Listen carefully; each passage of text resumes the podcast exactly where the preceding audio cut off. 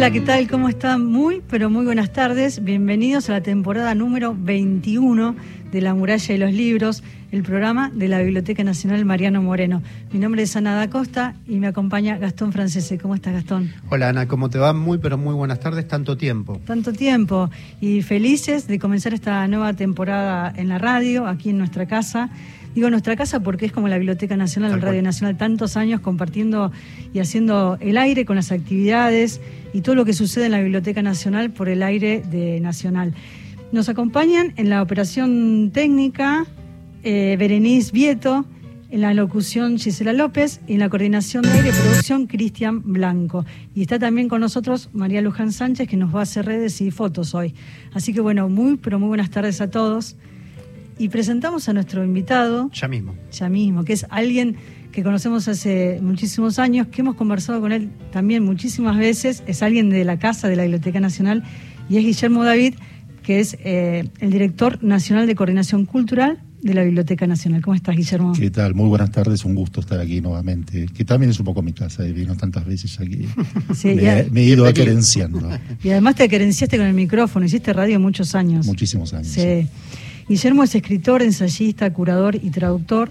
Y vamos a hablar de las tantísimas actividades de la Biblioteca Nacional. Yo le decía fuera del micrófono que comenzáramos por las muestras, muchas muestras pensadas, eh, algunas que continúan, como el caso de la muestra del mito gaucho y la muestra de Alejandra Pizarnik, y otras muestras que mm, están itinerando, ahora vamos a contar, pero vamos con los teléfonos antes, eh, Gisela, ¿te parece? Sí, claramente, se pueden contactar con nosotros al 1138707485, es el WhatsApp nacional, recuerden, nos pueden mandar mensaje de texto y si no, si quieren, utilizan el contestador de voz, 30 segundos para ustedes, al 0810 0870 0810 0870 30 segundos para dejarnos tu mensajito de voz. Hoy no trajimos regalos, no tenemos ningún regalo para los oyentes. Vinimos pero, con las manos vacías. Pero me gustaría que nos llamen, que nos escriban para participar, para saber que están ahí del otro lado, porque vamos a hablar de muchas cosas que atraviesan en todo el país y la Biblioteca Nacional, así que me gustaría que, participen.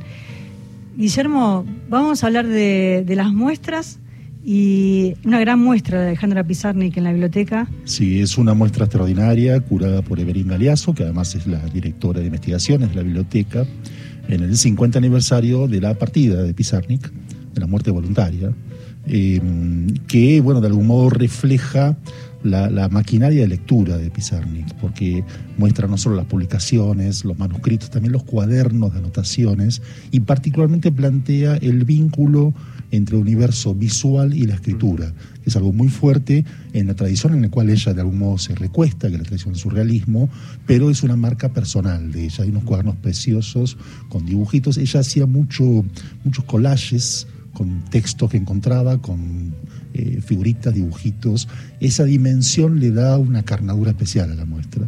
Una muestra muy bonita eh, se puede visitar eh, cuando la biblioteca esté nuevamente abierta. Sí, sí, porque vamos a avisarle a los oyentes que la Biblioteca Nacional permanece cerrada por unos arreglos, unas reparaciones que se están haciendo, y ya les vamos a avisar a través de la página web de la biblioteca y del programa la reapertura de la biblioteca pero es más que nada para que vayan tomando nota, ¿no? Porque uno dice en Buenos Aires, ¿qué hacer en Buenos Aires? Y bueno, la Biblioteca Nacional puede formar parte de este circuito cultural, ahí con el Museo de Bellas Artes, el Palais de las, hay muchos espacios culturales, ¿no? Que, que se pueden hacer. Recoleta es un espacio eh, tradicional de la cultura argentina que se resignifica permanentemente también, ¿no?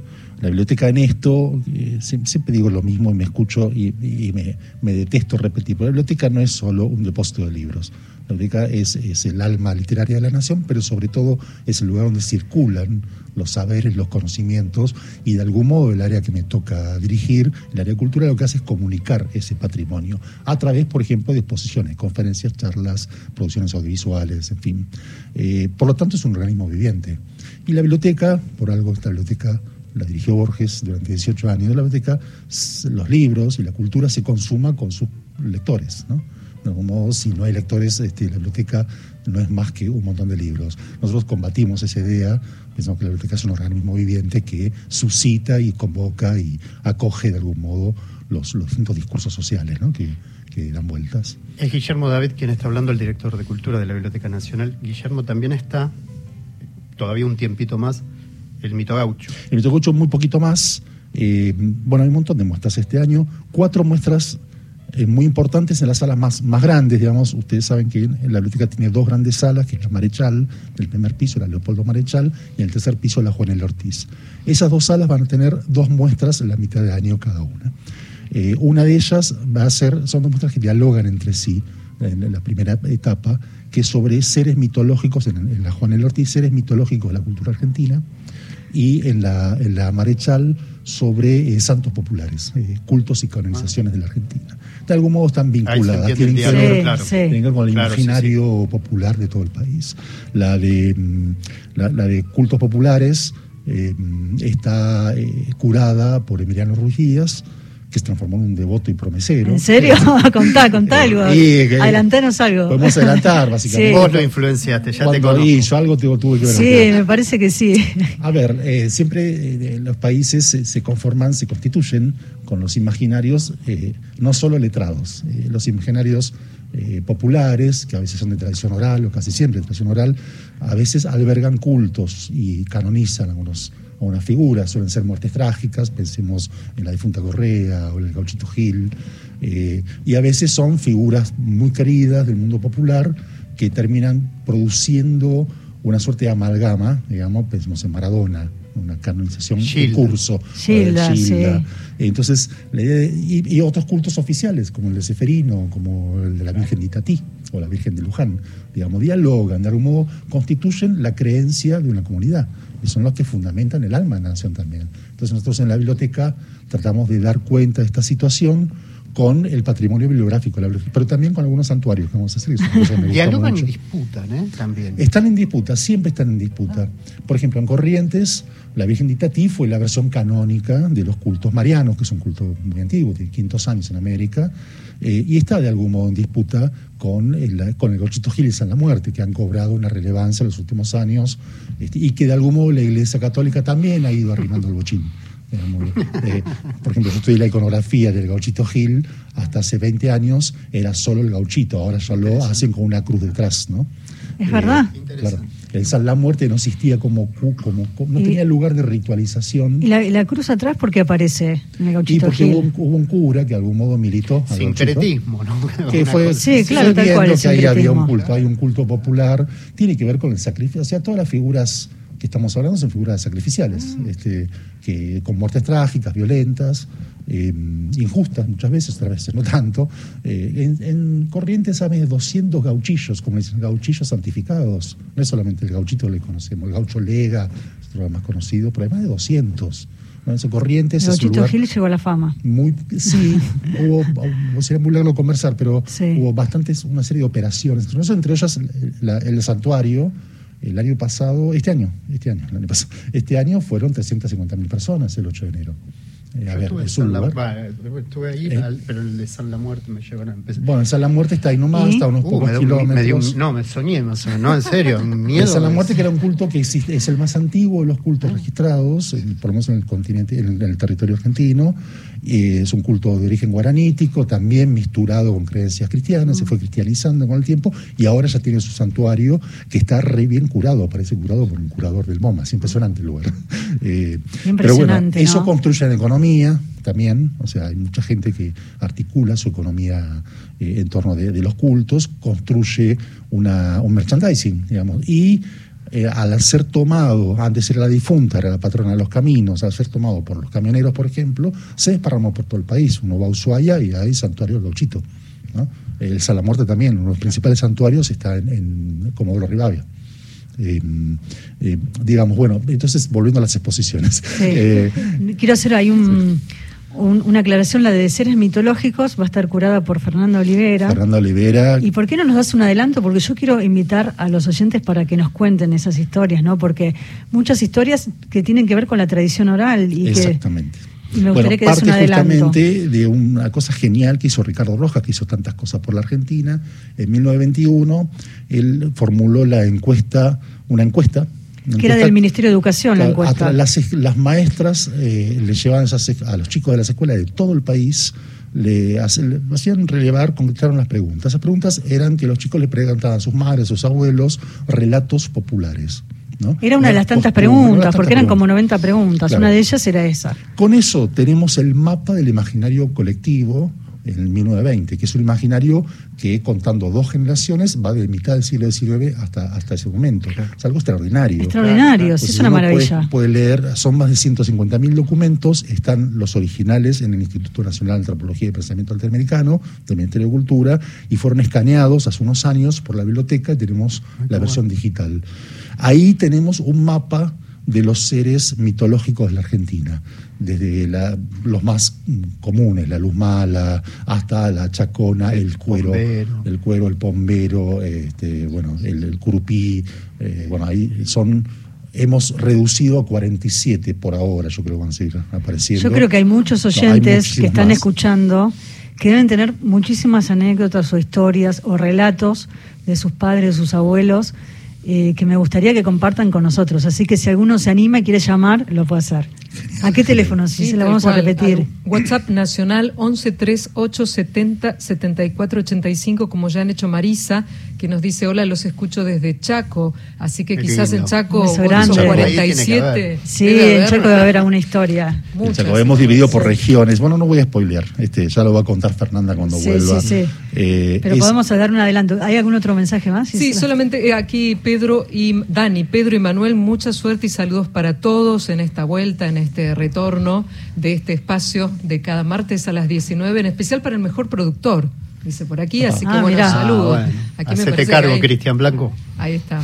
Pero bueno, ese es el saludo y también recuerden, tenemos el contestador para que nos dejen su voz. 30 segundos, ármense el mensaje 0810 222 Nos pueden compartir entonces esta propuesta del día de hoy. Quizás el martes haya ya regalitos sí, sí, vamos a traer un regalo. Qué presión. Pero bueno, si tienen alguna historia, acá tenemos el listado que nos, que nos dio Fernanda Olivera, eh, contando un poco lo que estaba diciendo recién Guillermo Contá algunos, dale. Y dice, está el yo sí, eh, y está, claro, es, uno de los seres destacados de la Patagonia. ¿no? El Yossi, también eh, llamado Yosil, se trata de espíritus de niños que se instalaron en los bosques luego de sobrevivir a la matanza de sus madres cuando cayó el matriarcado en las comunidades indígenas. Y así tenemos muchísimos. Para que, para que la gente no va a poder dormir hoy a la noche. Los duendes. El lucumar, el familiar. Yo escuché cuando tenía cinco años en Quilaquina, en San Martín de los Andes, me lo contó un mapuche, eh, Nahuelpan de apellido, el mito del cuero, que era un mito muy sencillo pero que me aterrorizó hasta el día de hoy. A mí el lobizón me mandó un cuero, un cuero que sale del agua y te atrapa del, del lago y atrapa a los niños, se los lleva por las noches. Entonces, mis terrores infantiles tienen que ver con el Con eso. el lobizón, por ejemplo, es un mito. A mí me, marcó. Europeo. Bueno, también hay mucha apropiación de mitos europeos que llaman los españoles, eh, que ha ido, que está en todo el mundo básicamente, pero que tiene sus adaptaciones aquí, ¿no? Y que de algún modo se articula con otros relatos de vampiros y todo eso, ¿no? Acá está el dueño del monte, la dama de blanco, acota Marisa desde el Chaco. Ah, la dama de blanco es un mito que viene desde Escandinavia. Viene replicándose en todo el mundo, está en los relatos populares compilados por Vladimir Prop, que el Strauss, que hizo ocho tomos relatos, lo comenta. Pues uno a veces piensa que son propios lugares. ¿Puede ser de acá para allá? de acá para allá y de allá para acá? No, el, curupira yo lo escuché en la Alta Amazonia, eh, que es, que es un, ser, es el, que protege algunas especies, es el que impide que la cacería eh, desbaste el territorio. Eh, si vos cazas de más o cazas animales pequeños, te vuelve mal cazador, te vuelve panema, mal pescador, lo mismo. Mm. Es un ser de un solo pie, eso es muy común también, seres de un solo pie en todas las tradiciones, con la pisada invertida. Entonces cuando vos ves la pisada parece está acercando y está alejando. que también roba a los niños, le lame la, la, la frente para quitarle el bautismo se los, los esconde en el tronco de un árbol y los devuelve hechos idiotas. Les quita la lengua, en fin. El tema Mira, yo les decía que la gente va a llamar, hay un llamado, lo compartimos. Eh, buenas tardes, este, Hugo de Vicente López. Buenas tardes. Eh, yo nací en Mercedes, donde está enterrado el Gauchito Gil, está enterrado en el cementerio local. Y la cruz y el el, mausoleo, digamos, de Gauchito, está en el lugar donde lo mataron. El cura que nos dijeron el nombre es el, fue el padre Julián Cini. Sí, que murió hace muy poco Julián Cini, ¿no? Este, escribió unos chamamés, yo lo alcancé a conocer. Qué bueno. Eh, escribió unos chamamés, escribió un libro de poesía muy lindo, eh, basados en, la historia de, del gauchito. Eh, sí, bueno, no me dejan hablar de gauchito porque me voy por ahí. Pero mira, yo sé lo que quiero hacer, quiero volver a Alejandra Pizarnik porque es una de las muestras ah. Que los oyentes podrán ir a ver eh, apenas abra la biblioteca. Si se le querés dar alguna información sobre la muestra. Sí, Biblioteca Nacional es la propuesta en la sala Juan L. Ortiz. Hasta el 30 de abril de este año tienen tiempo para esta presencia entre la imagen y la palabra. Alejandra Pizarnik se puede visitar hasta el 30 de abril de lunes a viernes de 9 de la mañana a 21 horas y los sábados y los domingos la invitación es para hacerles de 12 a 19 con entrada libre y gratuita. Reitero entonces, Lunes a viernes desde las 9 de la mañana hasta las 9 de la noche, sábados y domingos de 12 a 19, entrada libre y gratuita en estos libros marcados con su inconfundible letra y la mayor parte de los manuscritos que se exhiben, seleccionados de la sala del Tesoro de la Biblioteca Nacional a 50 años de la muerte de Alejandra Pizarnik, entre la imagen y la palabra. Ustedes anoten y nosotros les vamos a avisar cuando la biblioteca abre y ahí se van. Vamos a escuchar un audio que en realidad es un podcast que se hizo para la muestra. Cuando ustedes ingresan a la muestra hay un QR, lo escanean y van a escuchar este podcast que eh, van a escuchar la voz de Evelyn Galeazo, que es la directora de investigaciones de la biblioteca, que nos cuenta sobre la muestra. La Biblioteca Nacional Mariano Moreno presenta las muestras que ofrece la institución a través de la palabra de quienes las piensan y realizan. El poema se abre. Esa es tu fuerza. La orfandad es fascinada, comandada su vida a la barca invadida, hundida de muertos. Yo en la prosa de tu libro, en el barco de los muertos, entre volúmenes huecos mi cuerpo grafía a otro páramo, descargando letras, huesos, huecos, el poema se abre, esa es tu fuerza. El poema toma contacto, se desliza con brazos extendidos por las dos orillas. Esa es tu fuerza. Me hablabas de una trampa del lenguaje Hola, soy Evelyn Galeazo, soy directora de investigaciones de la Biblioteca Nacional y la curadora de la muestra Alejandra Pizarnik entre la imagen y la palabra. Esta muestra tiene dos motivos. El primero se aleja un poco en el tiempo y se relaciona con hecho bastante feliz para nosotros, que es que en el año 2018 la Biblioteca Nacional adquirió, por decisión de Horacio González, que siempre estaba atento a, a posibles incorporaciones, sobre todo si eran archivos de escritores, alrededor de 650 volúmenes que habían pertenecido a Alejandra Pizarnik. Esos volúmenes ingresaron a través de Víctor Eisenman, que es un, librero anticuario y, detector de tesoros bibliográficos, que le avisó a, a, Horacio que estaba esa biblioteca en poder de Pablo Ingber, que es un conocido traductor, que había sido compañero de trabajo en el Banco Central de uno de los sobrinos de Pizarnik, del sobrino mayor que se llamaba Mario Nessi.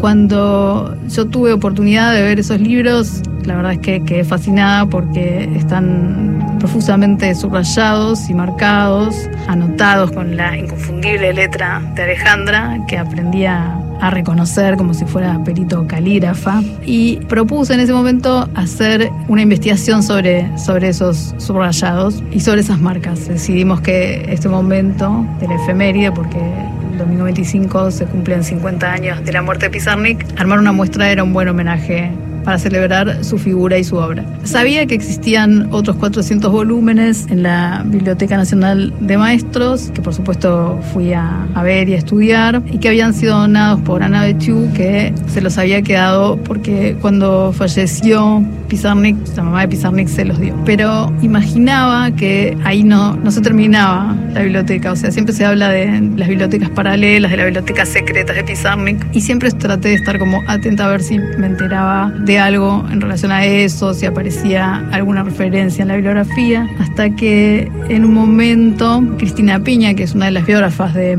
de Pizarnik, le comentó a Leopoldo Virizuela, que en ese momento se ocupaba también de, de captar posibles donaciones de archivos, que en efecto la familia de Pizarnik todavía tenía un montón de libros. Entonces en ese momento yo me puse en contacto con la hermana, que me dijo que tenía la intención de donar esos materiales y que estaba pensando en la biblioteca, pero realmente no estaba decidida. Y se iniciaron entonces dos años de, gestiones, de llamados, de intentos de acercamiento por distintas vías. En ese momento yo pensaba que solo se trataba de libros, hasta que finalmente me di por vencida porque tampoco quería presionarla para hacer algo de lo que no estuviera convencida. Pero bueno, como, como suele ocurrir en la vida, cuando yo dejé de insistir, apareció el llamado. Miriam me convocaba a ir a ver los libros, traté de, de sondear un poco qué libros eran, pero la verdad es que ya no los veía hace muchísimo tiempo, los tenía guardados, ya que seguía siendo algo doloroso para ella. Entonces fui a su casa de Villa del Parque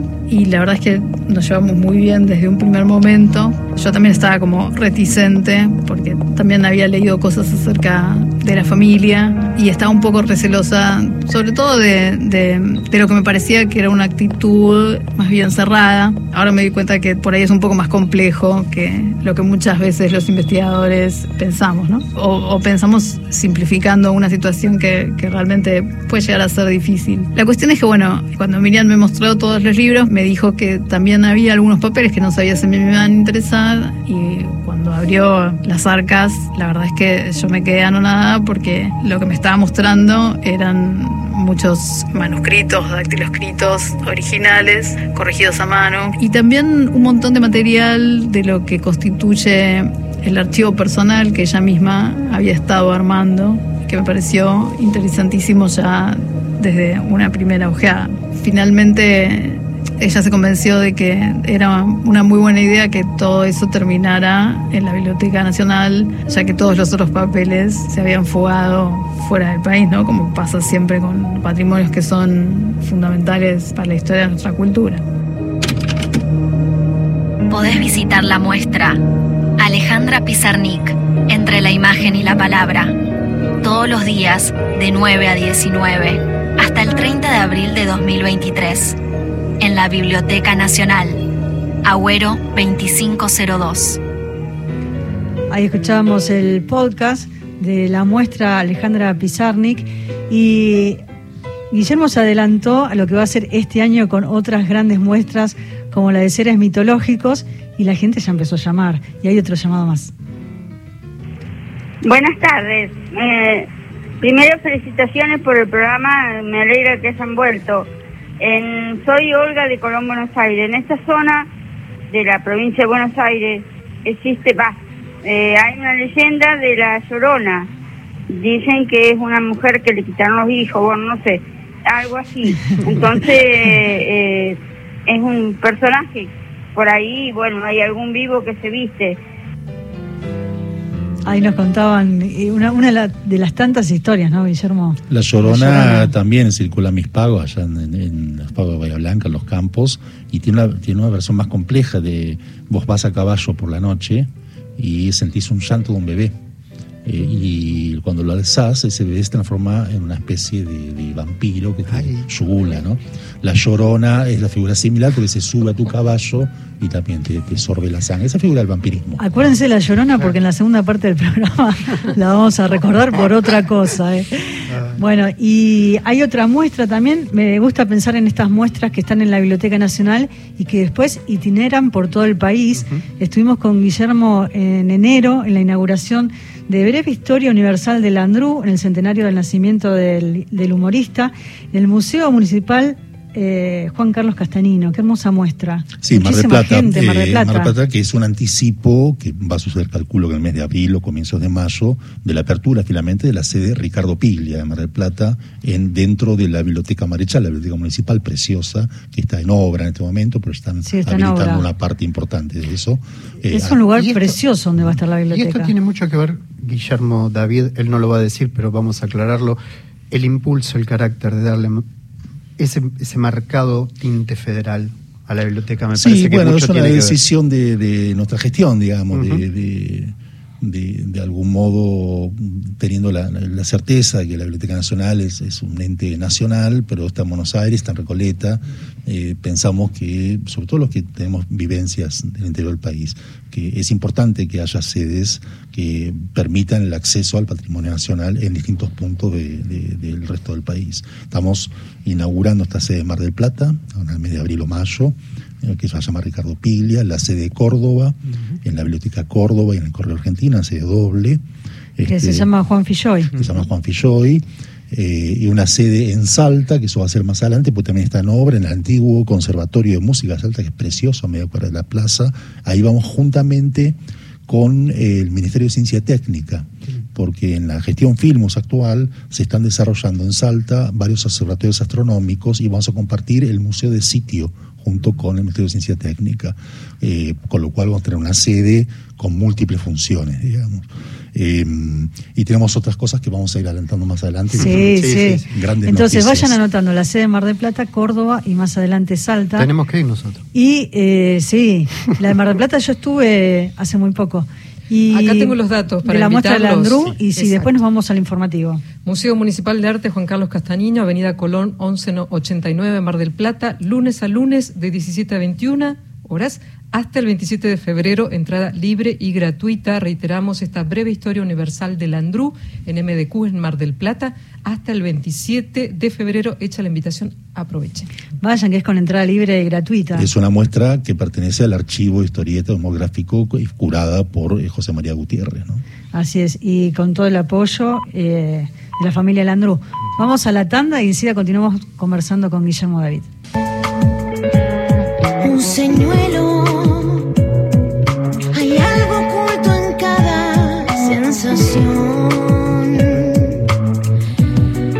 Parece sospechar, parece descubrir en mi debilidad los vestigios de una hoguera. Oh, mi corazón se vuelve delatón traicionándome.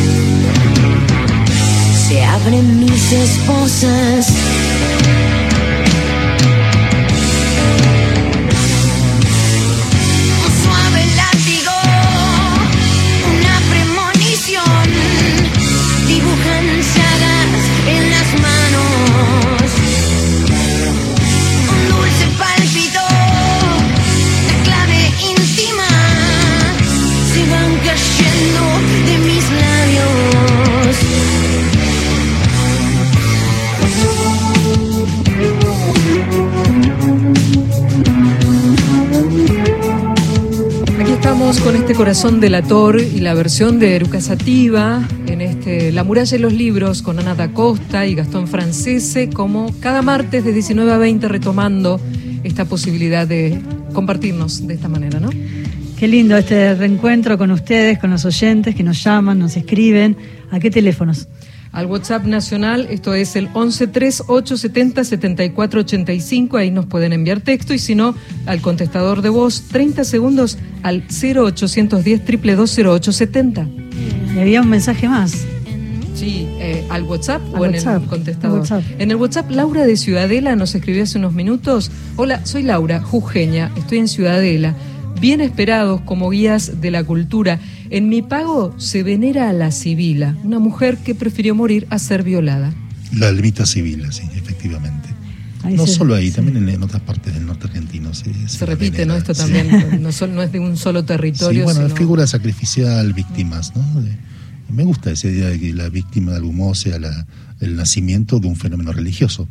¿no? Eso es muy cristiano, pero de algún modo eh, se le, empieza el fenómeno religioso no cuando se lo recuerda, solamente cuando, cuando se le hacen dulías, como dicen, en- cuando se le hacen mandas, se le piden cosas Claro. y cuando se considera que cumplió, se refuerza el relato. Ahí es como que se Claro, termina de cerrar vos, eso. eh, cualquier devoto del San la Muerte te dice es el más cumplidor de todo, pero es el más exigente de todo también.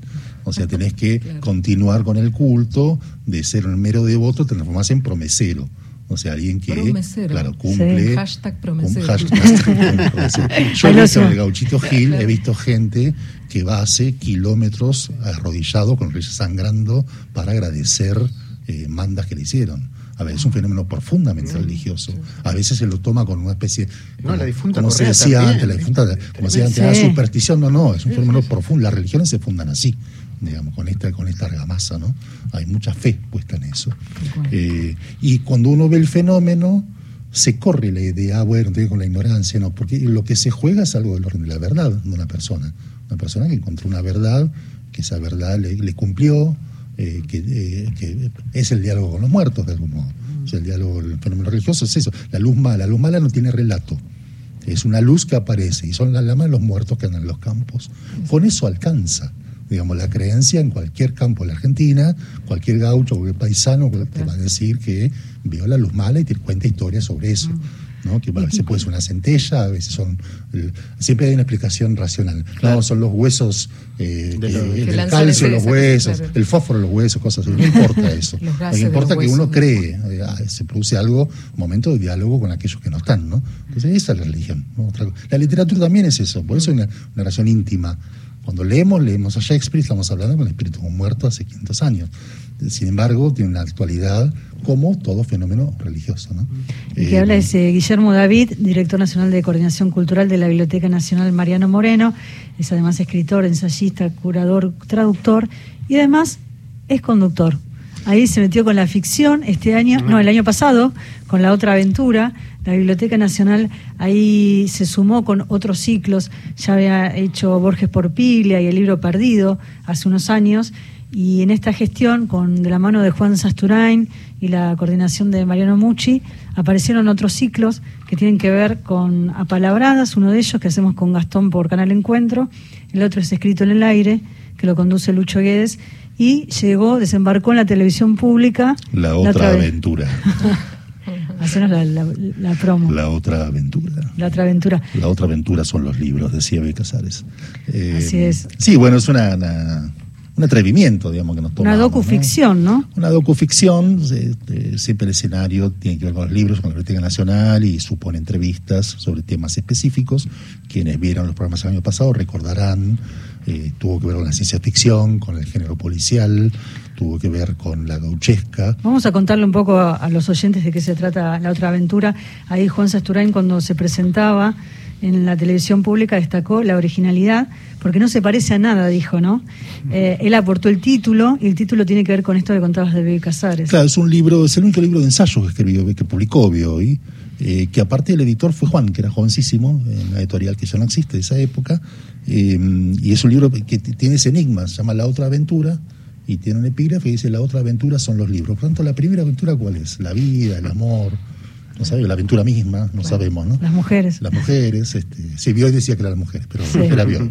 Eh, y, y bueno, de algún modo la otra aventura tiene una estructura ficcional, que es un personaje, que soy yo, eh, que ah, caracteriza distintas figuras. El año pasado hice de un, de un sobreviviente del futuro. Que, Que ese fue el capítulo. El capítulo El uno uno, fue el el último lector. El último lector. El capítulo 2, Fantasmas en la biblioteca. Claro, ahí, Capítulo ahí yo era un exorcista, ah, era, era un monje exorcista que iba a conjurar el fantasma de Vita, que era una tal Ana da Costa, y el fantasma de Eso no se, cu- Borges. se cuenta. Eh, te reconocimos igual, te reconocimos igual. El tercero fue detective, era un detective. detective privado, era sobre la, la narrativa policial. Y el cuarto, yo era Martín Fierro. nada más Mito. Gaucho, que filmamos ahí en. Navarro con todo un equipo Navarro, muy de la biblioteca. Qué bien Que- la pasamos. Que actuó Ringo, mi perro. Sí. Anduvimos a caballo. Y el productor de la muralla Había un gaucho. Claro, el productor de la muralla que hizo de, de Milico Pueblo, Milico Frontera, Don Blanco. Eh, fue muy divertido y el programa lindo. funciona muy bien, digamos. Este año, bueno, viene la segunda, la, la venganza, la segunda parte. Ya está La segunda organizado parte. lo- lo- lo- los cuatro o cinco. Tenemos lo- in- iniciado los guiones este, y tengo las ideas. ¿Sabés para dónde vas, digamos? Sí, sí, no, se pasé muy bien para eh, acá se ¿Me podés agarran la adelante? cabeza. Sí. Bueno, un- en uno algo. voy a, voy a decir, en uno eh, va a ser sobre el género de terror, sobre el género literario del terror, y va a ser una aparición de seres mitológicos monstruosos y de zombies en la biblioteca. Por eso yo decía La Llorona, acuérdense de lo que estamos hablando, porque La Llorona va a aparecer no ahí. spoilees más, Ana da Costa. Un personaje nada más. eh, Bueno, aparece la llorona. Aparece la. Llorona. Eh, ahí eh, yo hago de una especie de guerrero celta que los va a cortar en pedacitos con un hacha. Eh, y Es bueno, hay una una pelea- invitación a serie de verlo. Sí, sí, sí.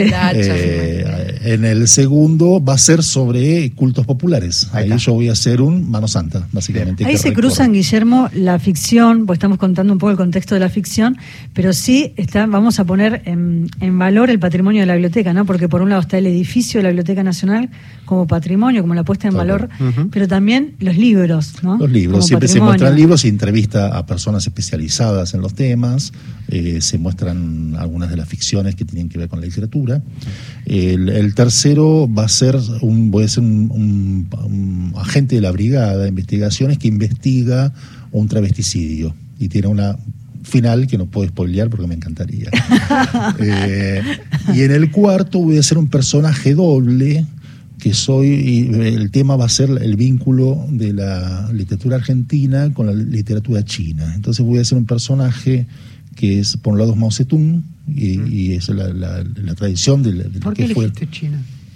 porque es un tema que vengo investigando hace más de 30 años. Estoy haciendo un libro ya monstruoso sobre, sobre eso. Son 100 años de relaciones este, culturales entre Argentina y China. Eh, y, eh, y el otro personaje, que voy a ser yo mismo, voy a ser los dos, es un monje Shaolin que eh, investiga la- cómo fue recepcionada la tradición cultural antigua china eh, en la Argentina, que hay una tradición larguísima. En la Biblioteca Nacional tenemos el manuscrito de Lugones de intento, de Lugones estudié un poquito de chino, intento de traducción del Tao Te Ching, por ejemplo. Ese es el primer intento de traducción de forma directa por un argentino de la lengua china. Digamos, con eso arranca el programa y lo voy a seguir porque voy a ser muy voy a No, demasiado. claro, Sí, claro, sí. claro. Pero me voy a hacer de chino, mano santa, de policía y de, y de, eh, eh, celta. No se priva de nada, Guillermo, No, no, no. veo, ¿eh? Además de Eh, todo lo que haces. Es así. Es así. La literatura y la televisión uno piensa que son universos eh, distintos, ¿no? Pero el lenguaje audiovisual de alguna forma permite este cruce entre ambos, ¿no? Entre la literatura, entre ambos lenguajes que atraviesan la, la literatura y la televisión. Eh, ¿Se puede pensar que también crea nuevos lectores? Bueno, eso es, es una fantasía y me encantaría que fuera realidad, ¿no? Pero pensemos en nuestra propia vida de lectores. Recién eh, conté, dije lo de monje Shaolin, y yo empecé a leer filosofía cuando había la serie Kung Fu con David Carradine en 1970, digamos, este, que era una serie profundamente filosófica, que debería ser, merecería una remake. Este, el guion era perfecto, realmente era perfecto, y era el, el- el tema era el diálogo entre la cultura china y la cultura occidental. Eh, entonces no sabemos bien cómo funciona. El cine ha alimentado muchas ficciones. Si bien la literatura ha alimentado el cine, también se puede decir que el cine forma parte de la trama ficcional y la trama de nuestras propias vidas. ¿Por qué lloramos en una película? ¿Por qué nos reímos o por qué nos enojamos? Porque algo nos pasó con esa situación.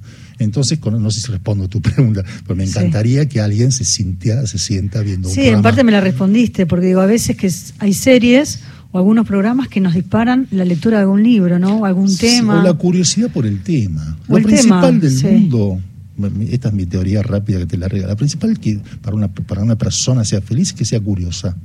Ahí estoy de acuerdo. Si algo, de- si algo desencadena la curiosidad, listo, estás hecho, estás salvado. Porque vas a hacer un camino de aprendizaje, de, de- de búsqueda, que te va a llevar por lugares donde ni siquiera pensabas que existía, no solo que podías ir. Entonces, para mí, si algo te suscita la curiosidad, listo, ya está. Ahí eso no para nunca, ¿no? Una vez que, que abriste ese- esa ventanita y te, te decidiste entregar a ir por ahí. Para mí es lo principal que puede pasar. Y si la biblioteca, eh, yo pienso el área de cultura de la biblioteca en este sentido, si la biblioteca logra suscitar la curiosidad de futuros lectores, mi enhorabuena, digamos, estamos hechos. Este año vamos a tener exposiciones, por ejemplo, nos fue donada la biblioteca y los papeles de Mario Bunge. Bueno, yo no sé Mario Bunge cuántos lectores tiene hoy, pero ver los papeles es muy emocionante, ver la correspondencia con los principales filósofos y matemáticos del siglo XX.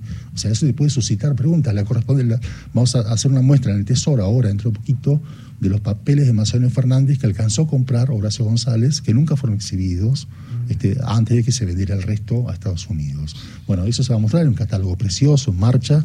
Eh, Digo, si es eso de algún modo tiene que ser el disparador de la curiosidad. Verlos nos ha pasado muchas veces. Hace poco estuvo Rodríguez Zapatero. Para el tipo está en- fue, dice, fue el momento más Fanático emocionante de, mi vida cuando vio los, los, los libritos de Borges anotados.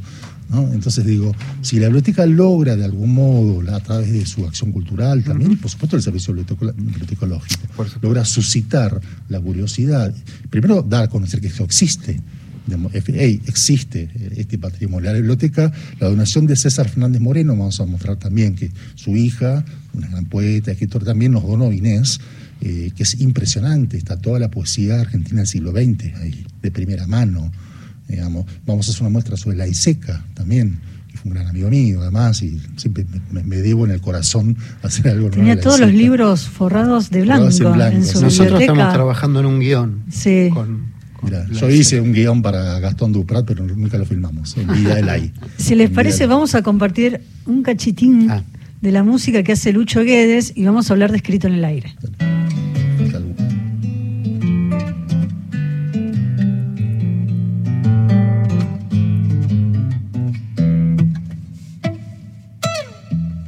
Corazón, ya se me agotaron las explicaciones.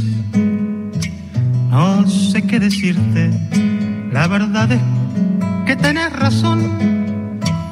Estoy en cualquiera, ya no me conecto, pero no es con vos.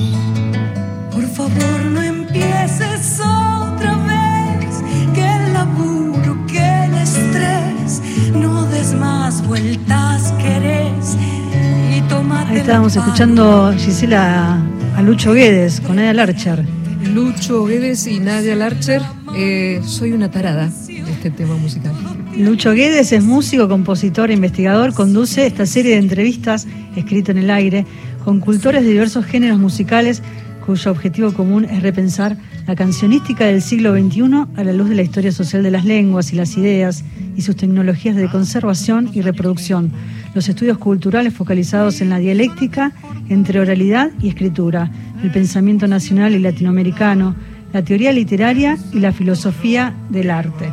Todo eso junto. Todo eso junto y en esta segunda temporada, que ya en breve estará en Canal Encuentro, Luján me mira, Luján porque es la que se tiene que ocupar de mandar todos los, los episodios. Eh, Lucho Guedes conversó con Luciana Yuri, Martín Prestía, Sofía Viola, Juan Subirá, Flor Bobadilla Oliva, Karina Carriqueo, Ruth Hilar y Juan Pablo Fernández. Forman parte de esta segunda, segunda y última temporada de Escrito en el Aire. Eh, no, no sabemos, pero supongamos que sí. Este, sí, no, no, va a estar buenísimo. Yo vi algunas cosas. Esta querida Karina que trabaja con nosotros en la Biblioteca Nacional, igual que Martín Prestía. Me gusta esa, esa idea de tener varios oficios, ¿no? Son Sí. cantores, promotores de la cultura. Martín es socio, es politólogo y es un gran filósofo, además. Es el que está trabajando en la muestra de Bunge. Y Eh, Karina Carriqueo, Karina, que está con lo- el- Está en el Centro de, Pueblo- eh, de- de Pueblos- Estudios Originarios, de Pueblos Originarios. Así es. Eh, eh, pero bueno, también que esto, tengo- tenemos tantas cosas en la cabeza. La cabeza, sí. Hay un par de muestras muy importantes Eso es también lo que te iba a pedir, para que- la que- que segunda mitad del año. eh, que Algunas son más. Una muestra de, mm, de tango que está haciendo Flor Ubertali, que también es cantora de tango. Sí, es una gran que investigadora. estuvo en Europa hace poco, Claro, sí, sí. es una gran cantora de tango, eh, con un equipo, está también Martín, eh, y una muestra sobre el surrealismo en Argentina, que es también otro tema apasionante, que es una vastísima tradición en el país con muchas piezas bibliográficas rarísimas, esto va a estar muy lindo ver. Esto también es importante las exposiciones, se, se expone material que, es, que no está en el mercado, que es inaccesible, muchas cosas que uno nunca vio también, entonces el único modo de acceder es verlo en las exposiciones, saber que existe, hey, tal texto. Siempre pongo el ejemplo, remanido, perfectamente ejemplo así, en el libro más importante de la Biblioteca Nacional en términos simbólicos, es la traducción del contrato social que hizo Mariano Moreno. Tenemos un ejemplar en la biblioteca que perteneció a la biblioteca Mariano Moreno. Bueno, ese libro de la biblioteca Mariano Moreno Sí. es una pieza angular porque es el, es el origen de la Argentina moderna, es el origen de la Revolución de Mayo. Entonces, ese libro es fundamental, como tantos otros, ¿no? Pero digo, a veces, bueno, ver ese libro es muy para mí es muy emocionante porque eh, indica el surgimiento de la nación. Indica el, texto que algún modo inspiró la emancipación, más allá de que se hubiera leído o no, también los libros tienen ese efecto. Hay libros que uno sabe de su existencia, yo no sé hoy día cuánto se lee del Facundo, pero ese libro, si se habla de grieta, ese libro sigue fundamentando la grieta, eh, civilización y barbarie, ¿no? Eh, entonces, digo, los libros son una presencia permanente y el hecho de que estén y que estén en la Biblioteca Nacional me parece que es un... un- un- yo, yo tengo, como se habrán dado cuenta, tengo un pensamiento bastante animista. Yo pienso en el alma de las cosas y, y el alma de los libros, eh, que esté en la Biblioteca Nacional, esa casi diría que es su función principal, ¿no? Así es. Vamos a comentarles dos cosas más de la Biblioteca Nacional antes de que nos quedan muy pocos minutos de continuar conversando con Guillermo David.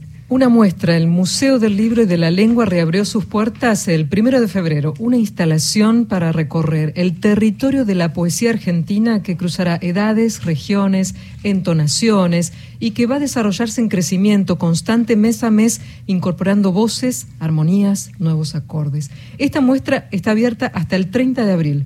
El horario de visita es de 14 a 19 horas y el Museo del Libro y de la Lengua está en Avenida Las Heras 2555 de Capital Federal y esta muestra se llama Arder en lo que ya ardiendo ardía.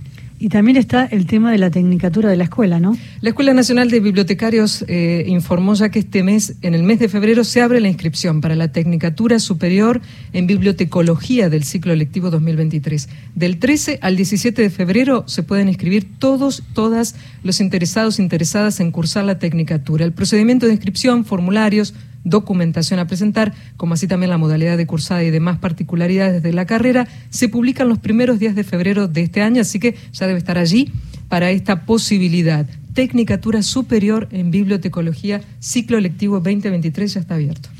Bueno, otro episodio muy importante de este año, que sería fundamental para la biblioteca, es la inauguración de la recuperación del edificio por parte del Ministerio de Cultura de la vieja sede de Calle México, donde Borges fue director, y del espacio Borges, animado por nuestros compañeros Laura y Germán, ¿no? Laura Rosota y Germán Álvarez. Finalmente Eso se abre. Finalmente Sí. se abre, suponemos que en el mes de junio. Sí, sí.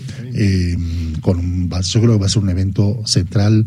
También pienso en el alma de las cosas, digamos. Los Sí, libros sí, de sí. Borges, el lugar donde Borges fue director. Y se viene una muestra sobre Borges. Viene también. muestra sobre Borges. Bueno, está, es- hicimos la muestra Borges Israel, que probablemente vaya a Israel. Hay un compromiso por parte de la embajada de, de que eso suceda. Qué bueno. Eh, y bueno, hay una posible muestra de manuscritos de Borges, ya estamos conversando. Eh, hay una muestra de la Iseca y una muestra de Mario Bunge. Y hay Clorindo muestra- Testa, los 100 años del nacimiento de Clorindo Testa, que fue año. quien eh, hizo el edificio de la Biblioteca Nacional y del del, Museo Museo, del Libro. Y del Museo del de la Libro. Lengua, ese, ese edificio brutalista. gran artista plástico, gran arquitecto, eh, vivimos, habitamos una de sus imaginaciones. Este, esto es así, que es la Biblioteca Nacional. Ahí donde dicen que apareció, él cuenta que apareció un glipto, el caparazón de un gliptodonte, ahora que se hablaba en estos días del, del gliptodonte que apareció en Chapamalal, bueno, había un gliptodonte, un Estuve el caparazón. fin de semana en el Mm. Museo de Ciencias, está en el Museo de Ciencias, debe ser, el gliptodonte era un animal muy común, vamos a decir, se encuentra en todos lados.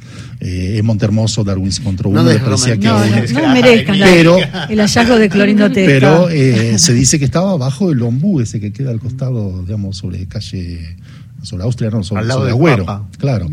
Eh, se dice que estaba ahí y que fue a parar al Museo de Ciencias. ¿Hay Yo estuve- fotos? Sí. estuve no lo sé. Eh, yo estuve chusmeando, pero me parece que me voy, a, me voy a hacer el reclamo oficial ante el Museo de Ciencias para tener el caparazón del criptodonte. Agregando las fotos, Jorge desde 3 de febrero nos mandó una foto de su gauchito, de su gauchito, diría gauchito Gil, dice, qué nuestra casa, toda protección es bienvenida y agradecida. Saludos, Jorge de 3 de febrero. Siempre gracias a ustedes por compartirnos estas cosas. Bueno, los oyentes se van a sumar a ese programa especial que vamos a hacer de seres mitológicos. Toda la hora vamos a abrir los teléfonos, el WhatsApp, para que llamen y compartan esas historias. Guillermo, Guillermo David, director de Cultura de la Biblioteca Nacional, un placer enorme. Gracias. No, por ¿eh? favor, Gracias. Un, un orgullo estar con ustedes acá. Bueno, gracias y pronto seguramente estarás por acá para contar otras novedades que no las podemos decir todavía. Se viene algo Muy impensado. importante, muy importante. Una para gran el- noticia. No Sí, pero no vamos a espolear con- como en el cine, como en nada. gracias. Bueno, nos despedimos a ustedes los oyentes. Muchísimas, pero muchísimas gracias por la compañía. Nos reencontramos el próximo martes a las 19. Gracias, Gisela, un placer. A ustedes y ya llega el panorama nacional de noticias por AM 870. Nos vemos. Hasta la próxima semana.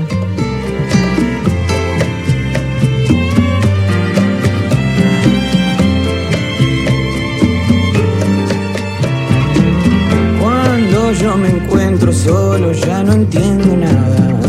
Si es verdad que vos salís de una canción, sos el fuego artificial que me estalló en la cara.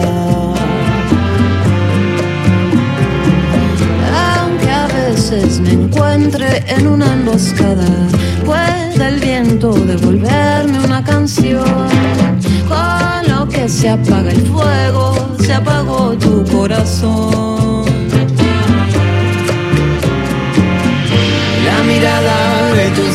Siempre me habla. Se combina para ver si volverá.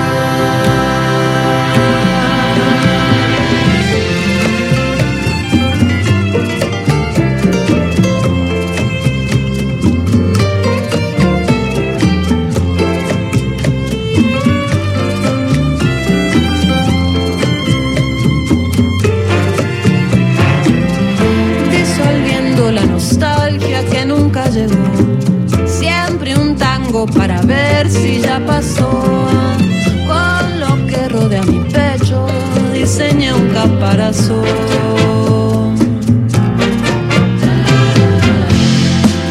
Donde apuntaba, me fulminaba. Y en ese lapso ya no reaccionaba. Pero encontraba la manera de escapar. La mirada los días siempre me hablan, se combinan para ver si aliviarán.